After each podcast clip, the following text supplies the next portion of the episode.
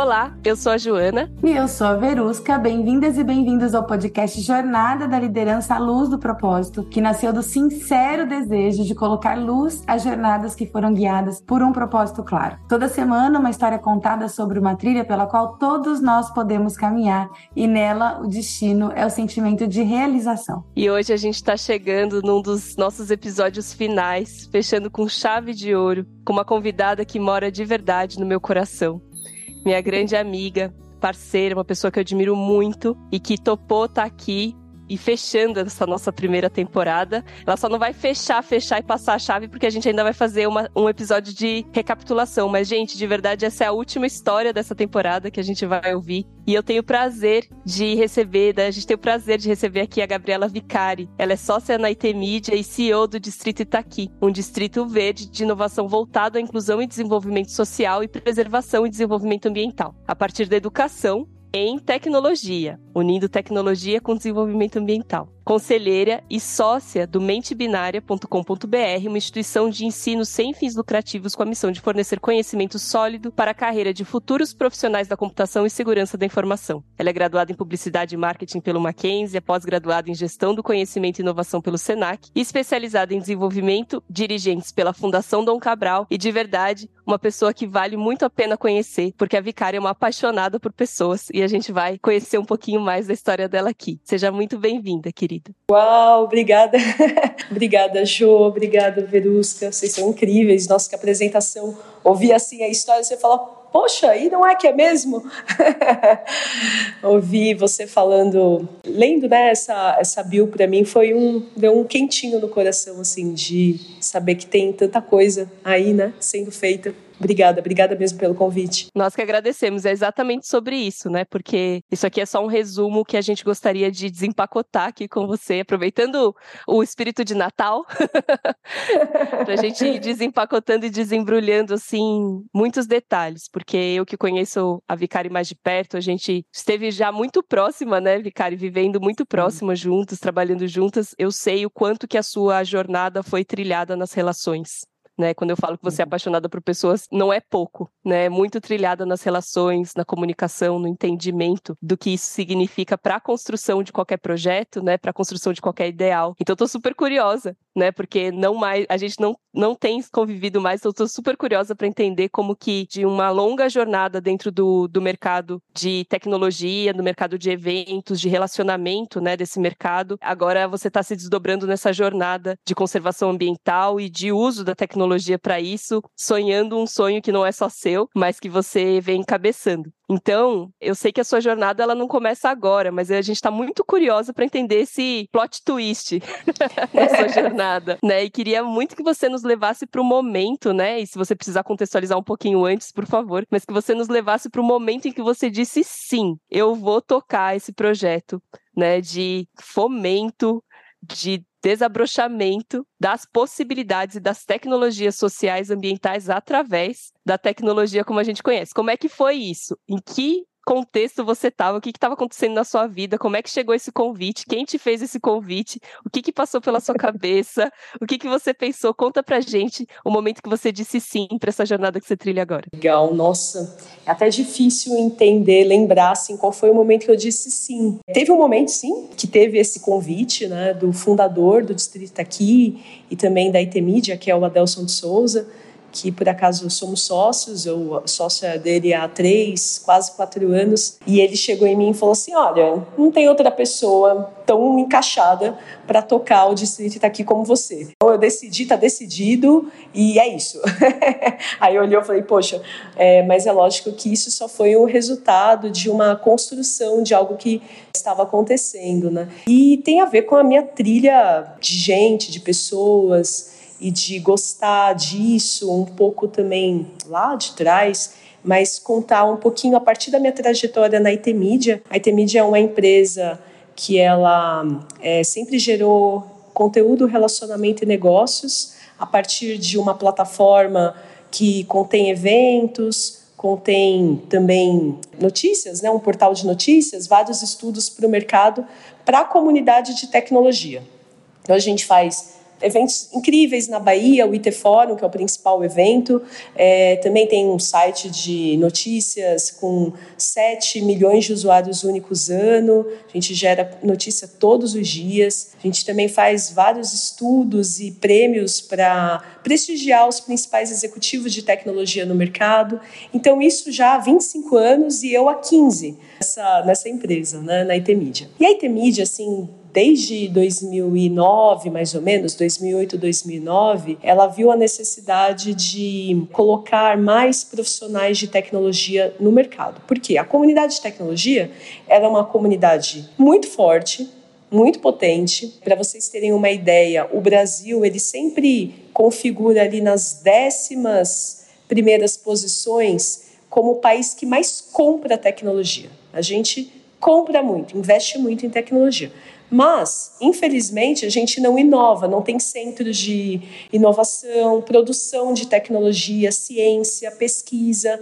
Então a gente está muito ruim nas posições. A gente está entre as, sei lá, acho que o último ranking que saiu, agora eu esqueci o nome do, eu vou lembrar, mas saiu um último ranking, a gente está ali entre as 10 últimas do IMD, a AMD, né? A gente está entre as 10 posições que menos inovam. Né? E aí, em 2009, mais ou menos, a gente resolveu começar a investir em educação e tecnologia. Então, era um projeto chamado Profissional do Futuro, liderado na época pelo próprio Adelson, e ele colocava jovens em situação de vulnerabilidade social para fazer faculdade de tecnologia. A gente bancava, custeava uma bolsa integral em tecnologia para esses jovens e colocava esses jovens depois em contato com empresas de tecnologia para que eles pudessem trabalhar nessas empresas. Isso aí começou em 2008, 2009. A gente seguiu nos últimos 10, quase 15 anos fazendo esse,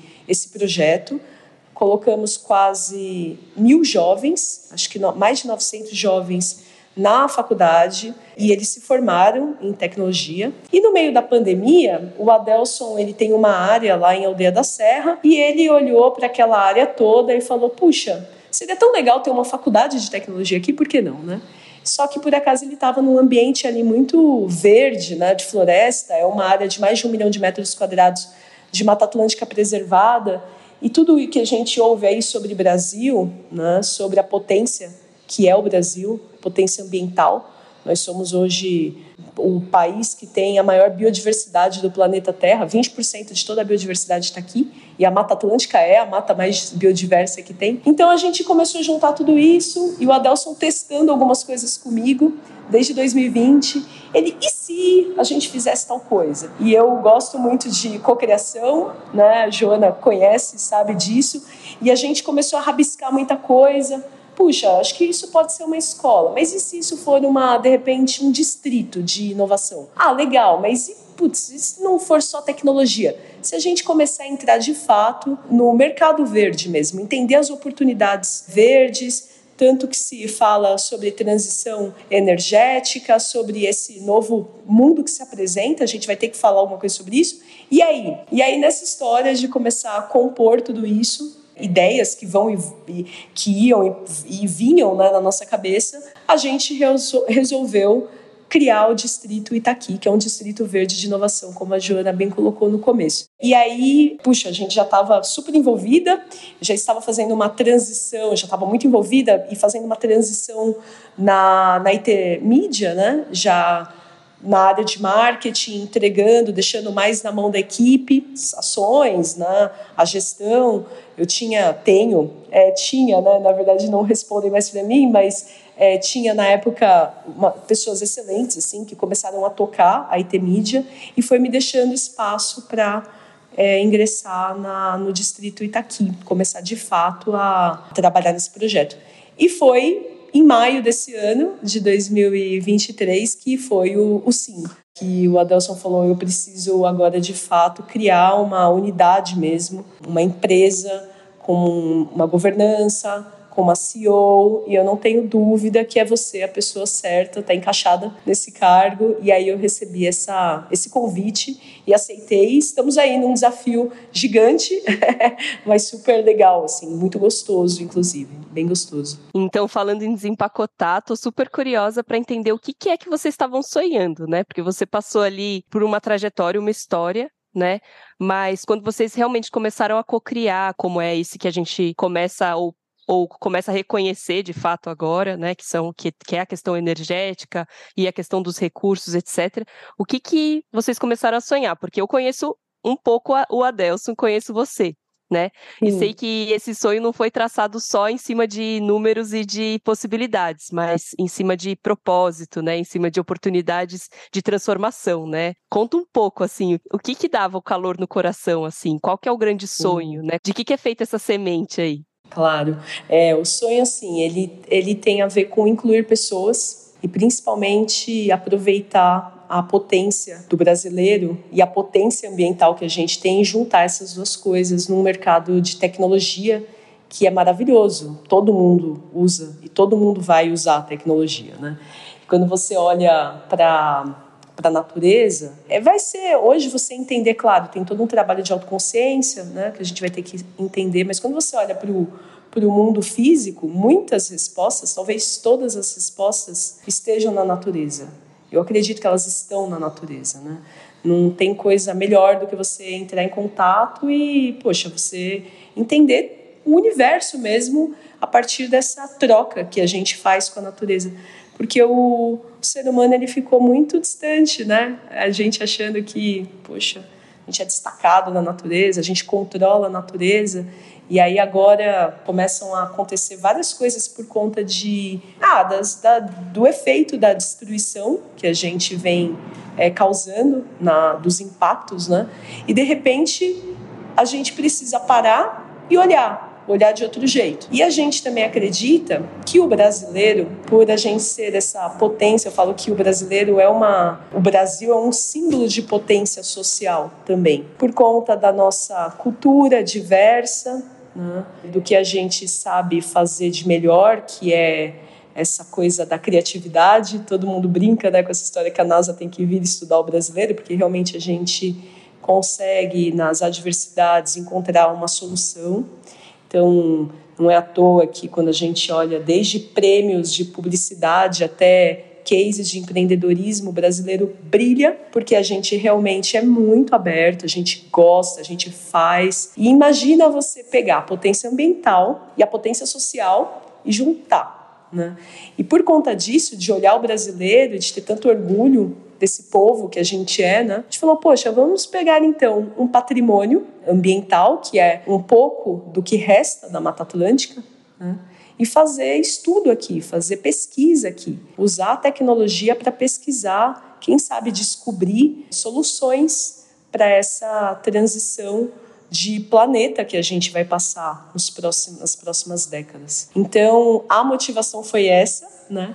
E com um toque muito de inclusão, porque tem tanto brasileiro hoje, tem tanta gente hoje numa situação de subemprego ou desempregados, né? E tantos jovens que poderiam estudar e trabalhar se não fosse, é, se tivesse mesmo uma oportunidade, porque saiu até um número recente, a gente tem mais de um terço dos jovens de 18 a 24 anos que hoje não estudam e não trabalham, que eles falam que é a tal da geração neném, né?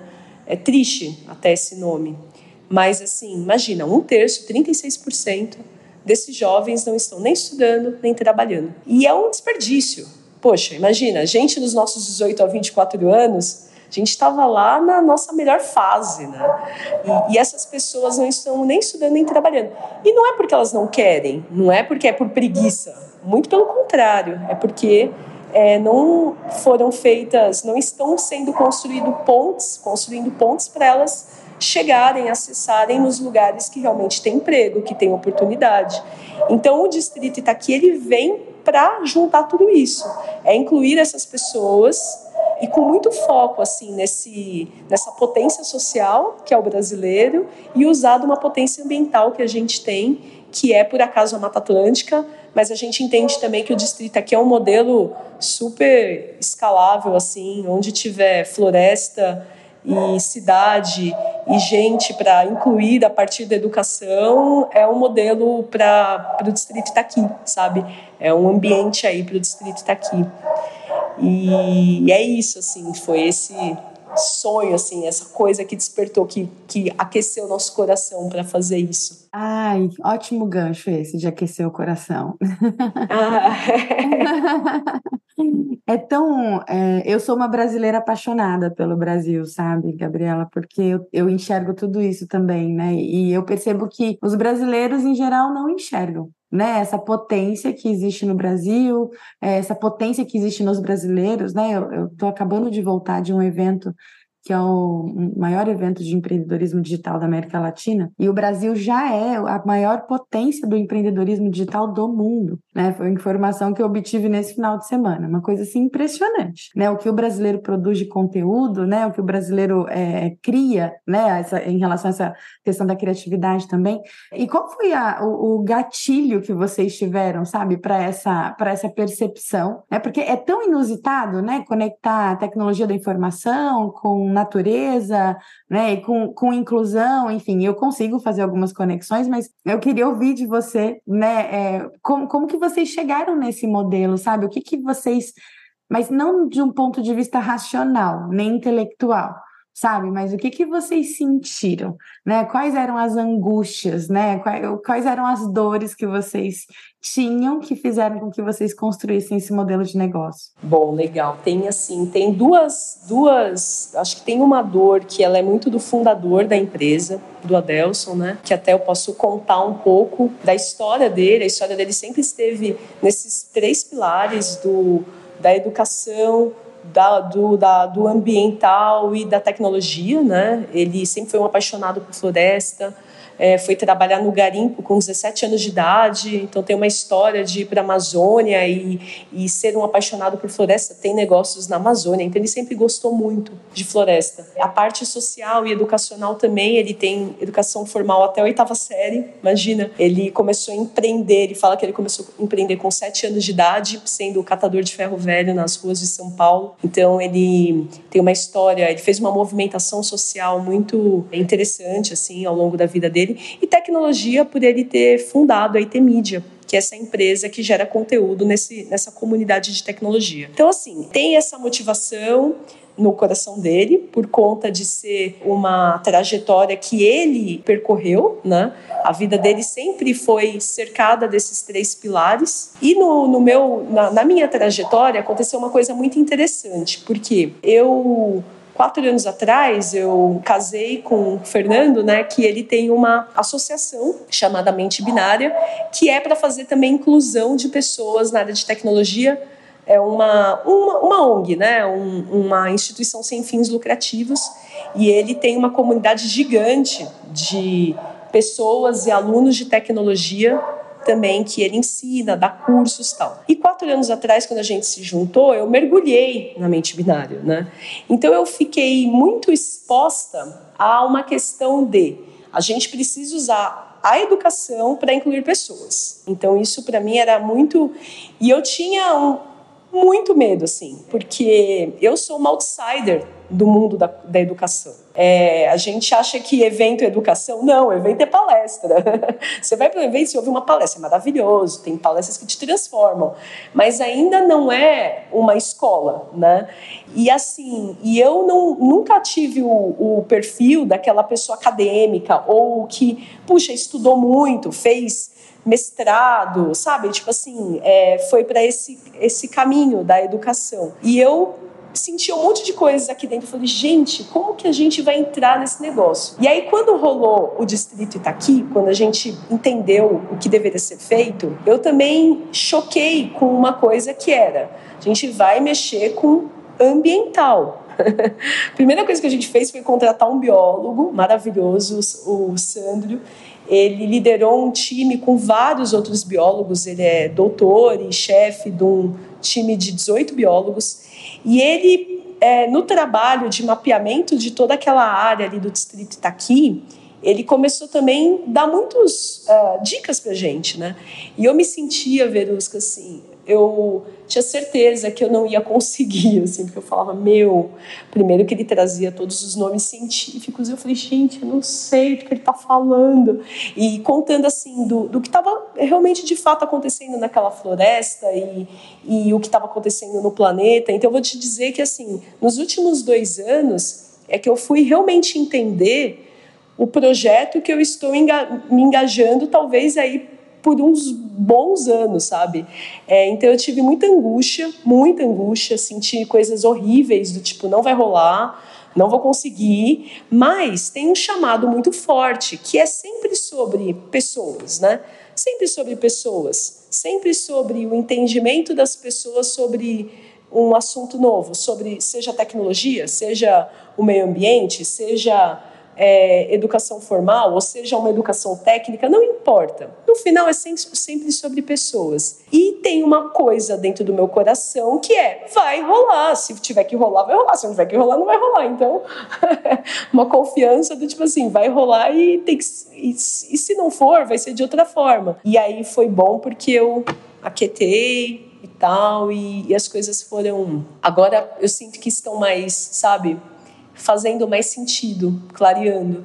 Né? Queria muito pegar esse gancho, assim, porque se tem uma coisa que a gente evita, principalmente quando a gente está em uma posição de liderança, é teto de vidro. E o teto de vidro, no assunto meio ambiente, no assunto sustentabilidade, ele é compartilhado. né? Todos nós estamos debaixo do mesmo teto simplesmente porque a gente tem um, um, cascateamento histórico de afastamento da natureza e no momento que isso aconteceu, o teto subiu né? Porque a gente não está fora da natureza, mas nos comportamos como se estivéssemos, e isso tem efeito, né?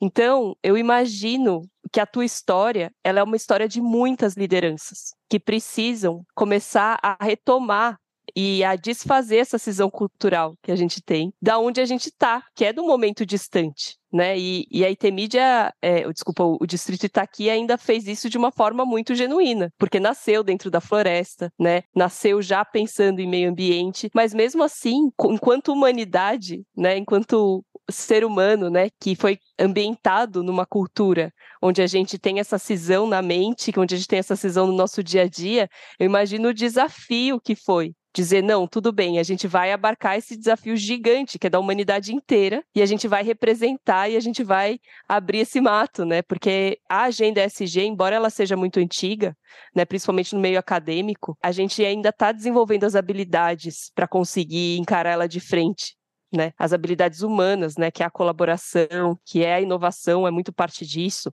que é a, a, nossa capacidade de, de desenvolvimento de autoconsciência, né, para que a gente possa encarar isso de frente, porque, gente, a conta é grande, né? O boleto é bom, assim, é muito sério, né? É muito sério. E a gente é, e é uma agenda que não é, né, não é para um ano de meta, né, nem, nem para cinco. Nós somos os ancestrais da nova era né? Se a gente não faz uma mudança aqui e, e começa a olhar para a bagunça, né, de frente, realmente não tem não tem outro remédio, né? Então, primeiro parabenizar, né, toda essa história que você contou, porque dá para sentir assim que é um desafio que vocês estão tateando, né, com, com muita coragem, mas que está se desenvolvendo sobre, sobre os seus olhos, né, sobre a sua sobre a sua gestão, porque não tem respostas ainda, né? Vocês justamente estão entrando no investimento dessas de buscar essas respostas. Então eu queria que você de alguma forma trouxesse aqui uma mensagem para outras lideranças que estão te ouvindo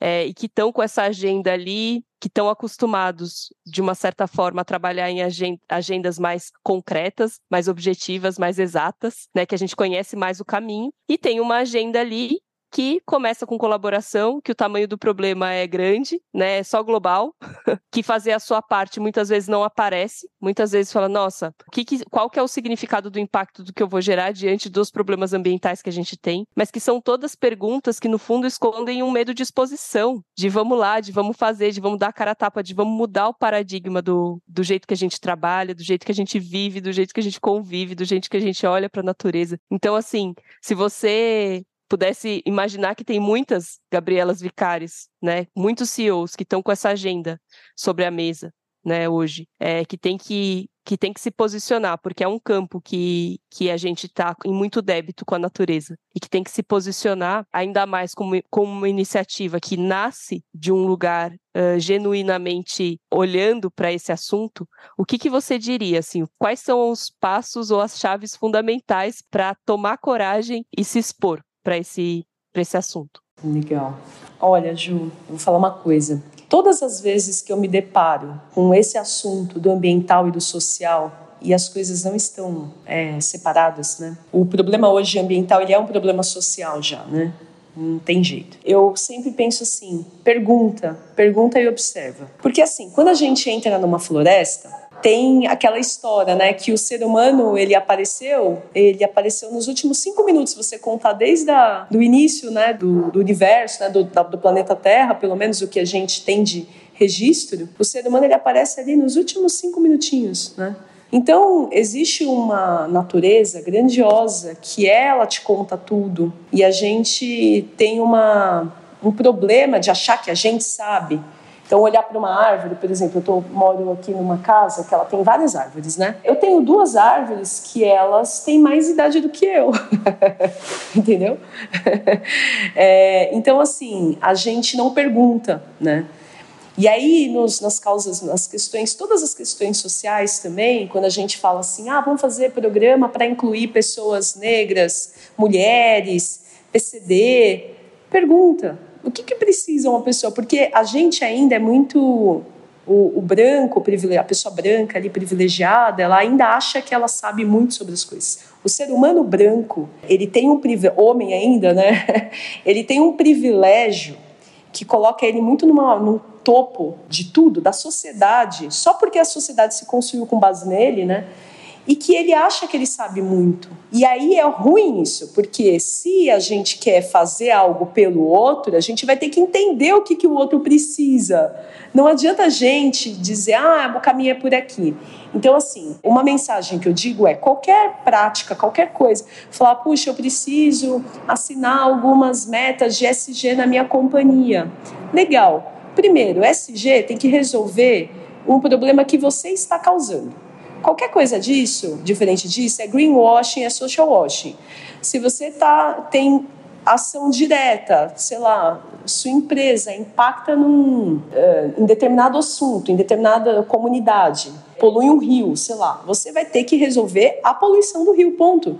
Não adianta fazer outra coisa, sei lá, investir em projeto de qualquer outra coisa. Não, você vai ter que resolver um problema que você impacta. E o SG, eu acho que ele passou. É, hoje a sigla está muito batida, mas eu acho que a gente precisa ir além do SG, né? Então, quando eu penso no E, né, que na tradução é o meio ambiente, eu acho que a gente tem que muito pensar em E de ética, sabe?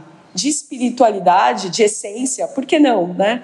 Tem um, um, amigo nosso, Miguel Setas, que hoje é presidente da CCR, e ele fala muito disso, que o E a gente precisa, não só o E, mas todas as letras, né? Você pensar no E de, sei lá, educação, educação ambiental, pensar em engajamento. Quando você pensa no S do social, da sociedade, você tem que pensar em sucessão. Às vezes é uma empresa que tem filhos ali que vão tocar, gerir seu negócio, cara, o que, que você vai deixar para esse nova, esse legado, essa nova empresa, essa pessoa que está fazendo sucessão? O S você tem que pensar sim na sustentabilidade da sociedade, pensar em sinceridade com o outro, né? E no G, além da governança, é pensar em generosidade, em gentileza, sabe? Tem palavras tão boas, né, que a gente precisa trabalhar para entender tantas coisas antes que a gente precisa compreender para impactar hoje o mundo, né? Impactar sim, fazer algo melhor pelo mundo na perspectiva social e ambiental, né? Então eu, eu penso isso assim, se eu fosse deixar uma dica, eu deixaria assim, pergunte e vai entender o que tem além das coisas, porque a gente não sabe de nada. É um, um, uma história que a gente começou a entender agora. O ser humano é muito novo nisso, a gente só destruiu, né? A gente começou a entender agora. E é uma jornada que tem muita gente querendo percorrer de mãos dadas, sabe? Então, vale a pena se juntar com pessoas que são sérias, que estão fazendo um negócio legal e saber o que, que elas estão fazendo, se apoiar e ir junto. Né? Não sei se eu, se eu respondi, eu fiquei com uma sensação de que eu fui para outro lugar, mas talvez sim. Respondeu muito, respondeu muito, né? Eu acho que a, a grande frase que eu destacaria é, é isso: pergunte a quem chegou antes, né? Pergunte a quem chegou antes, né? Todo o sistema se equilibra quando a gente respeita o que veio antes. Talvez o desequilíbrio venha justamente disso, né? A gente começou a fazer pensando no futuro, né? Sem honrar quem vinha do passado e esse e, e, esse quem vinha do passado de todos os reinos, né? Não Nossa, só do reino eu toda arrepiada. Desculpa, mas é exatamente isso. É, exatamente, não só do reino humano, mas do reino vegetal, né? A gente ouviu o Max e a Susan agora no último episódio contando um pouco, né? Do espírito do reino vegetal, o reino animal, o reino dos fungos, né? O reino é, das águas, né, dos minerais, então as pedras, né, tão antigas, que tem tanta sabedoria, que tem tanta informação guardada. Então, quando você fala sobre, poxa, a natureza já tem todas as soluções, né, já tem, já, já desenvolveu muita tecnologia, né? Eu acho que eu não po poderia concordar mais. E se a gente puder, né, desenvolver tecnologia de informação para trocar melhor com a natureza, né, para a gente se integrar mais com a natureza, porque um ecossistema como a Mata Atlântica, por exemplo, ele é tão rico porque a comunicação é de qualidade, é de valor. Né? A comunicação que acontece ali, ela gera valor para os envolvidos. Por isso que a gente vê aquela abundância, né? Então, só nisso, se a gente pudesse se nutrir, né, nas, nas, nas organizações desse nível de qualidade de, de comunicação, a TI já teria feito tudo por nós, mas agora, né, se a gente puder ainda mais participar da comunicação dos ecossistemas, dos biomas, né, com os biomas de uma forma ainda mais de valor, estilo Mata Atlântica, eu tenho certeza que a gente está indo para um caminho para um caminho certo. Vocês estão, eh, Vicari, não só incluindo né, jovens, né, novos profissionais dentro do, do mundo da tecnologia, como também incluindo o mundo da tecnologia dentro do SG. Conta um pouco para a gente quais são as dores, as necessidades, né, as perguntas que vocês estão procurando responder no desenvolvimento das soluções dentro do distrito Itaqui, que as empresas, que as companhias, que as lideranças, que os times vão poder é, usufruir para começar a pegar na mão também e caminhar com gente séria. Bom, no distrito Itaqui, assim, é um roadmap longo, né? Longo não, acho até curto perto do que a gente quer fazer. Então, é, a gente quer fazer, construir lá dentro três núcleos. Um núcleo é a escola de liderança, que teve a fase zero, que está pronta, e vai ter uma fase 1, um, que é realmente a ampliação disso. Na fase zero, a gente fez basicamente uma, um espaço composto de sala de aula, auditório e algumas cabanas para a gente hospedar pessoas em programas que a gente faz, tá? Então, o que, que a gente tem feito na escola de liderança? Ensinar, ensinado, puxa, compartilhado, né? É, essa visão para deixar líderes mais conscientes disso tudo que a gente conversou aqui. Então é pegar os líderes que a gente acredita que hoje em qualquer organização a liderança ela, poxa, né, tem poder, né, para decidir e movimentar a empresa para lá ou para cá. Então a gente começa o sonho pela liderança, que é engajar esses líderes, explicar, conscientizar, porque por, por incrível que pareça, a gente está aqui numa conversa super legal, consciente, mas tem muito líder que não sabe, não sabe nada, não sabe do valor de uma floresta, não sabe o impacto que isso tem. Claro que cada vez mais está claro, porque a gente sentiu literalmente na pele o que é o, o que está acontecendo com, com o planeta. Mas muitos líderes ainda nem sabem por onde começar, o que pensar sobre isso. Então a ideia da escola de liderança é ensinar isso, assim, conscientizá-los. Na segunda fase, a gente quer ter uma faculdade lá, um campus acadêmico. Então, uma faculdade de tecnologia e uma faculdade de sustentabilidade juntos. São duas faculdades distintas, só que tem momentos que elas se encontram. Então, a gente ainda não tem a grade. É, como vai ser exatamente isso, que a gente está muito numa fase de investimento para a construção da escola, né? mas a ideia é que a gente aprenda a, a gente usar as tecnologias existentes para potencializar a natureza, potencializar, sim, é, saber é, usar a tecnologia na, na natureza e fazer o contrário também, que é você observar a natureza para criar novas tecnologias. É uma simbiose que a gente quer gerar entre os alunos de tecnologia, da área de tecnologia, e da, da faculdade de sustentabilidade. Tá? E na terceira e última fase é o núcleo de empreendedorismo, que a ideia também é a gente conectar as empresas com seus escritórios e, e centros de pesquisa para trabalhar em cima desses projetos que incluem natureza e, e tecnologia. Então, hoje, que que a gente, como a gente tem ajudado os, as lideranças, as empresas, né? Muito primeira, primeira coisa, assim, se alinhando numa frequência que as empresas que estão afim disso cheguem, porque é, é muito maluco, assim. Eu passei por isso algumas vezes, de querer que algumas empresas participassem do Itaqui, falar, não, vocês têm que estar junto com a gente e tal. E puxa, e não dava. Então hoje a gente falou assim, é melhor a gente se posicionar no que a gente quer e essas empresas vão começar a aparecer. E é o que está acontecendo. Então é interessante porque começaram a aparecer empresas fora da comunidade de tecnologia, né? Empresas que realmente de fato estão interessadas em fazer uma mudança nisso, em no usar o, o que tem, né? A tecno, o que tem de melhor na tecnologia para impulsionar os, as potências ambientais que a gente tem aqui no Brasil. Então já começaram a aparecer empresas que não tinham nada a ver com a nossa comunidade. E algumas empresas também da comunidade que se revelaram muito é, interessadas no assunto ambiental, né? na pauta ambiental. Então começou a acontecer esse movimento. Num segundo momento, a gente vai atrair investidores que queiram, de fato, é, ajudar na construção dessa escola, na construção desse núcleo de empreendedorismo. Mas, por enquanto, a gente está nessa fase de consciência, sabe? De trazer e atrair pessoas que querem engajar e construir junto, distrito, juntos o Distrito Taquina, porque é um projeto grandioso e que a IT Mídia, né, o grupo IT, sozinho, ele não vai ter a força necessária para fazer. Porque é aquilo, é um projeto que é muito grande e tem um impacto muito grande também. A gente vai ter que ter muitas pessoas contando também o que precisa ser feito porque a gente sabe de um pedacinho, né? Então a gente está nessa fase de juntar essa galera. E como que essas empresas, essas pessoas, esses profissionais, eles estão reagindo a esse convite, Gabriela? Porque é, é, tem muito propósito, né, por trás disso tudo. E qual que é a, a reação, né, dessas do mercado, né, em relação ao que vocês estão começando a propor? Adoro. Quem entende gosta muito. claro que tem pessoas que entendem até um ponto, né? Quando eu falo, acho que assim, é uma pauta que vai chegar em todo mundo, né? Não vai ter jeito. Todo mundo vai ter que passar por isso, vai ter que olhar para isso. É, vai ficar muito feio uma empresa que não tenha o mínimo de preocupação com o social e com o ambiental. Isso não, tipo assim, essas empresas estão fadadas ao não vai, não vão existir.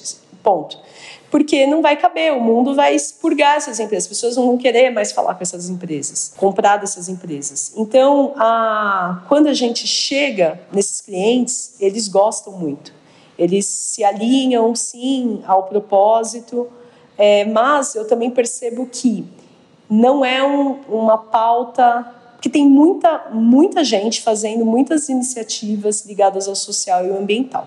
Então é comum alguém falar assim: puxa, a gente já apoia tal coisa, a gente já está envolvido com tal projeto, e tudo bem, estamos indo para o mesmo lugar. Mas eu penso que o Itaqui ele vai chegar no momento que ele vai englobar, inclusive, todos os projetos, porque se tem uma coisa que a gente sabe fazer, é, isso desde lá da IT Mídia, a gente é um ambiente meio neutro para as coisas acontecerem. Então, o IT Fórum ele é uma plataforma que as pessoas se encontram. Quem quer comprar tecnologia com quem quer vender tecnologia e conteúdo de tecnologia e conexões de tecnologia, e a gente só deixa o espaço confortável, gostoso e legal e, e com o máximo de estímulos necessários para que a, as pessoas façam a coisa acontecer. Então a gente já sabe fazer isso muito bem no Interfórum. O Itaqui, ele vai ter esse, esse tom também, entendeu? É criar um ambiente que tenha tudo para que os agentes cheguem e façam a coisa acontecer também. Né?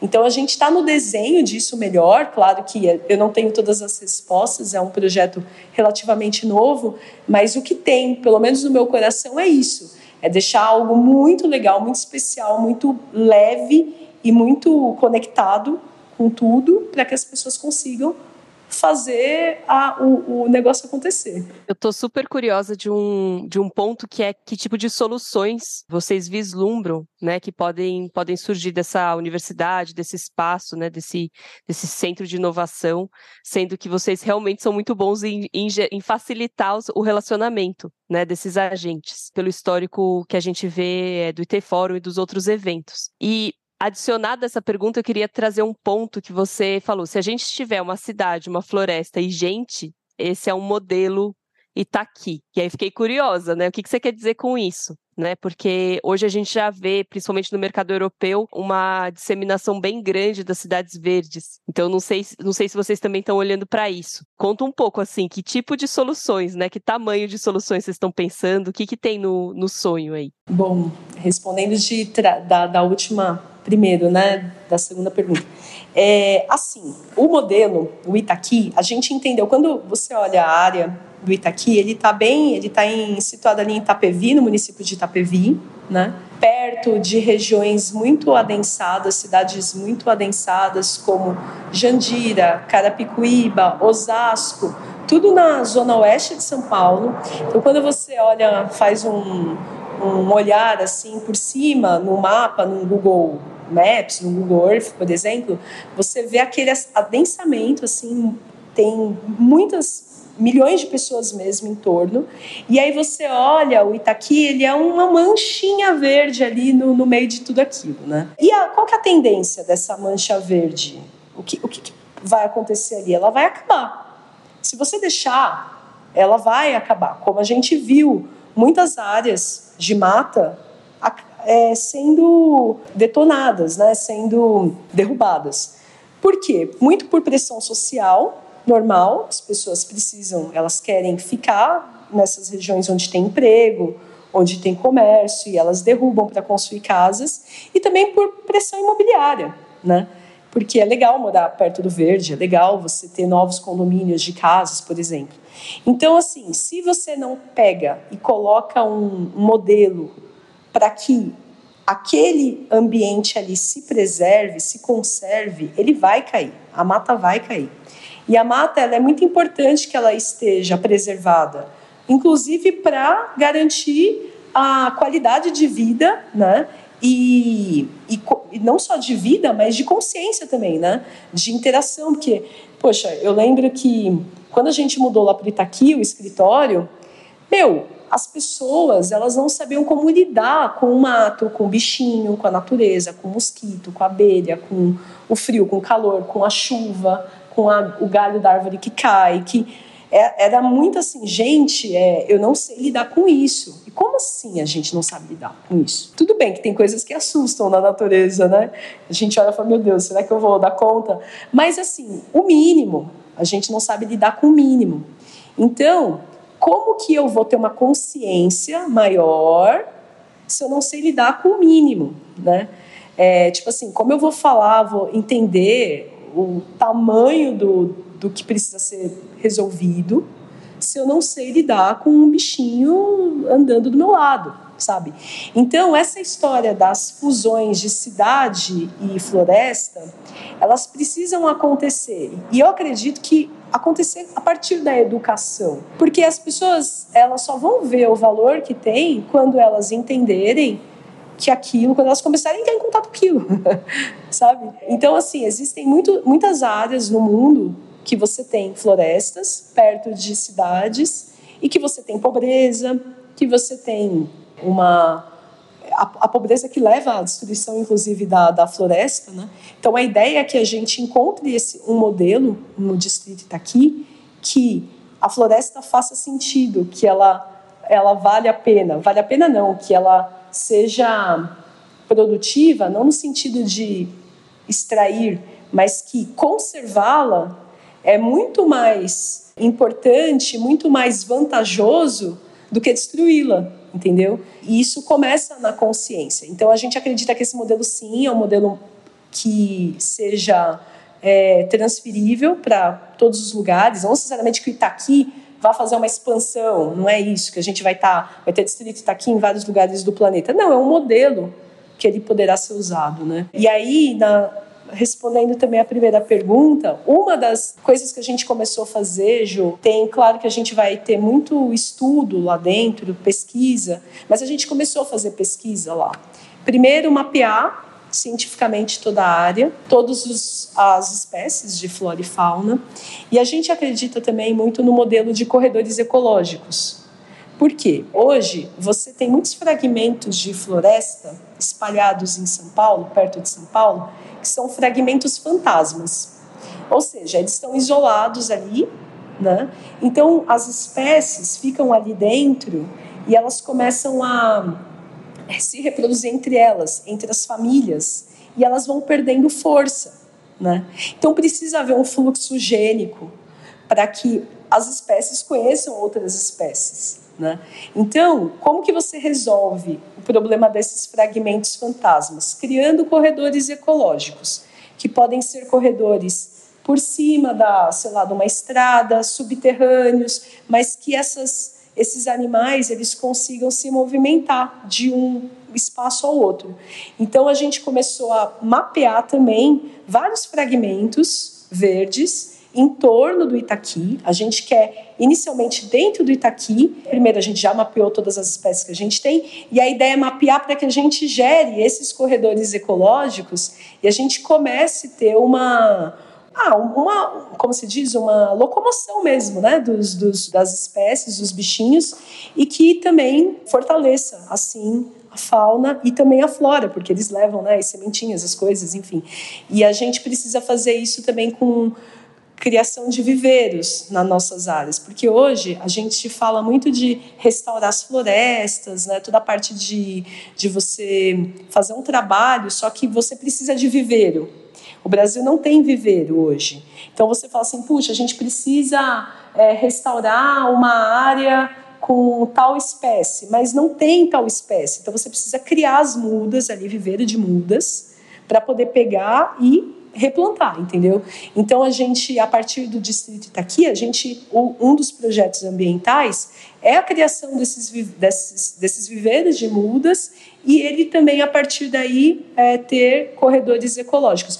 Isso impacta numa coalizão gigante com governo, com empresas, porque quando você pensa no corredor, no mapa é tudo lindo, você vê uma parte verde, uma parte verde. Você fala, é só conectar aqui, né? Aí você vai olhar ali, tem é, propriedade de pessoas, tem empresa, tem, sei lá, áreas do governo. Então a gente precisa negociar, a gente vai precisar ter um trabalho de conversar com essas, é, com esses donos, os proprietários dessas terras, sejam eles da iniciativa pública ou privada, mas para que esses corredores possam passar. Então é um trabalho grande que a gente quer fazer. A gente já começou com o mapeamento do Itaqui, o diagnóstico dessas áreas. Então, a gente acredita que é um grande trabalho aí de. e que vai precisar também, óbvio, de tecnologia. E aí, as tecnologias a gente vai descobrindo. Por exemplo, você não só usar drone, a marcação, né, a IoT, você precisa mapear essas espécies, ter o controle, né? É, dessas, dessas espécies, por onde elas estão passando, o que, que elas estão fazendo. Então, é onde a gente vai começar a juntar as coisas. Muito impacto, então, né? Muito. Muita coragem, né, gente? E muita, muita coragem. coragem. É. Muita coragem. Eu acho que essa é a grande mensagem, assim. Muito feliz terminar essa temporada com essa mensagem, porque, de fato, assim, se cada um de nós fizermos o que está ao nosso alcance, né? Essa, e essa é uma, uma frase bem batida, né? A gente tem a possibilidade de muito impacto. Mas se nós formos ousados, ousados, a fazer muito mais do que está ao nosso alcance, né? A gente se meter, né, uhum. numa colaboração de uma solução que é necessária para muito além dos muros da nossa empresa, para muito além da, das, dos números da nossa meta, a gente começa um movimento realmente revolucionário. Então, eu queria muito parabenizar, assim, a Vicari, porque você, como você mesmo disse, né, você não veio da biologia, você não veio da sustentabilidade, mas você veio, né, da, do compromisso com pessoas,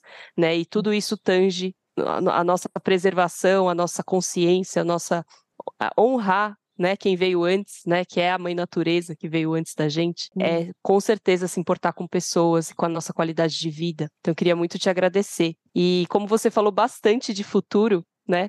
Aqui a gente sempre pede, né, para você nos levar para o momento do futuro em que a sua visão está consolidada. Né? Se você pudesse escolher uma coisa, né, de tudo que você está investindo hoje, liderando esse projeto, liderando esse futuro, se você pudesse escolher uma coisa, assim, ó, se isso aqui acontecer, eu vou estar tá feliz. O que que é essa coisa? Você pode projetar a sua tela mental aqui para gente? Olha, essa foi. Olha, vamos lá. Olha, é, é muito doido. Talvez eu vou falar uma coisa meio é, batida, batida não, meio óbvia, né? Mas é que eu tenha forças é, para entregar tudo isso, né? Porque a gente sabe a quantidade de coisas que, que, acontece, que acontece no meio dessa, desse caminho, né? Quando é um caminho cheio de, de desafios como esse. Mas eu sinto que, assim, se o ser humano, o brasileiro, ele souber da importância de uma planta, de uma árvore, sabe? Se o brasileiro souber da importância do verde para a vida dele, se isso acontecer, para mim tá feito, para mim tá entregue, porque a gente é, é foda, dá até um, uma emoção mesmo. As pessoas não sabem da importância. Eu falo que às vezes num cenário de abundância, né, quando a gente tem muito, a gente não dá valor, sabe essa história? É, parece que a gente quer o, a outra coisa, né? A gente fica com os nossos modelos de, putz, casa legal é casa com, construída, é metro quadrado construído, sei lá, sabe essas, essas, essas coisas que a gente ouviu muito e eu acho que agora as pessoas começaram a entender a importância que tem mesmo a natureza, sabe? E o brasileiro, ele está nessa jornada. Então, para mim, eu, eu sinto que se o brasileiro de fato souber da importância que tem um, o verde para a vida dele, para mim já já está entregue, está resolvido, porque é um tudo que a gente vai fazer, eu acho que no final vai ser para isso, sabe? que assim seja. Eu que hoje moro num sítio, né, que tenho essa comunhão hoje com a natureza, sinto profundamente que isso que você está pedindo que aconteça é realmente um é realmente um pedido importante, genuíno, essencial para que a gente continue. A natureza, ela é de fato uma grande professora, né? A natureza é uma escola e é uma escola de regeneração, é uma escola de tempo, é uma escola de ritmo, é uma escola de produção, de tecnologia, de inclusão, de comunicação. Então, se tem uma coisa que a gente precisa desenvolver, seja qual qual for o propósito de atuação que você tenha, que a gente precisa desenvolver com certeza essa observação e essa relevância né, da natureza como nossa escola, como nossa professora, nos próximos tempos, que serão tempos de regeneração ou não serão tempos. Então. Maravilhosa. Queria é muito, muito agradecer a sua jornada, agradecer a sua coragem, agradecer em nome aqui do Jornada da Liderança a coragem, né? Do Adelson também, de toda a IT Mídia que tem suportado e toda a comunidade de tecnologia que tem suportado esse, essa iniciativa, que realmente seja uma iniciativa que se espalhe por todas as matas e cidades desse Brasilzão e mais. E queria muito convidar você que ouviu a Vicari hoje a fazer esse fazer esse convite para você de se conectar com o verde que está próximo de você, de cuidar, de exercer aí a compaixão com o reino animal, com o reino vegetal, com a natureza, porque a recíproca com certeza vem, né? E deixar aqui o nosso carinho, nosso agradecimento por essa temporada de muito aprendizado, né? Cada conexão que a gente fez aqui foi muito importante, a gente sente, né, que a cada episódio a gente vai se juntando mais, se dando mais as mãos e chegando muitas vezes às mesmas conclusões, né, de que a gente não caminha só, de que a gente está num lugar que muita gente ou muitas coisas vieram antes, né? Que a gente vem sim com uma missão e que essa missão é ecossistêmica, nossa alma é ecossistêmica. E tudo e é sobre gente... as nossas relações. E tudo é sobre as nossas relações. Então, uhum. eu queria muito passar a palavra para você ver, te agradecendo demais, assim, né, para a gente estar tá chegando no nosso 39 episódio com essa mensagem, né, com essa mensagem tão disruptiva, que é a gente usar, né, todo esse caminho da inovação, da tecnologia da informação para a gente se reconectar com o nosso coração, para a gente se reconectar com a nossa essência, com a mãe natureza, né, com, com as nossas relações com a regeneração. Então, te agradecer, assim, por todo o caminho que a gente percorreu até aqui nesse 39 episódio e deixar você fazer a grande despedida dessa temporada. Ai, estou muito feliz, assim, quando esse, é, esse podcast nasceu, ele nasceu para que a gente pudesse unir a nossa tribo, né? porque eu me sentia muito sozinha, sabe? É, a Jo já sabe disso, né? Mas talvez nem todo mundo saiba. Eu me sentia muito sozinha quando eu falava, quando eu queria conversar sobre propósito. E eu trabalho com líderes, né? Com executivos, e eu percebi o quanto isso era distante deles. Né? E a gente entende que liderança não é exatamente um cargo, né? é um comportamento, né? Um conjunto de, de atitudes, né? De comportamentos. Então, e, e a gente conhece muita gente que fala sobre isso, que vive, na verdade, né? Só que muitas vezes não tem consciência de que está trilhando, sim, uma jornada linda como a sua, Gabriela, né? De muito propósito, de muito impacto, de muito significado, é, que talvez falte só esse elo para conectar de fato esses sinais, as evidências que a gente tem, né, de que realmente existe uma jornada de liderança, né, clareada por um propósito, né, que traz é, muita felicidade e realização para as relações humanas, porque no final do dia é o que a gente quer, né, a gente quer ser feliz nas nossas relações, só que a gente ainda não descobriu que para que a gente possa ser feliz, como meu pai sabiamente dizia, a gente precisa fazer o outro feliz. Então, tá tudo né, relacionado a, a isso. E, enfim, estou muito emocionada com esse último episódio, com essa jornada, né, Jo, que a gente trilhou até aqui. Muito, estou muito cansada.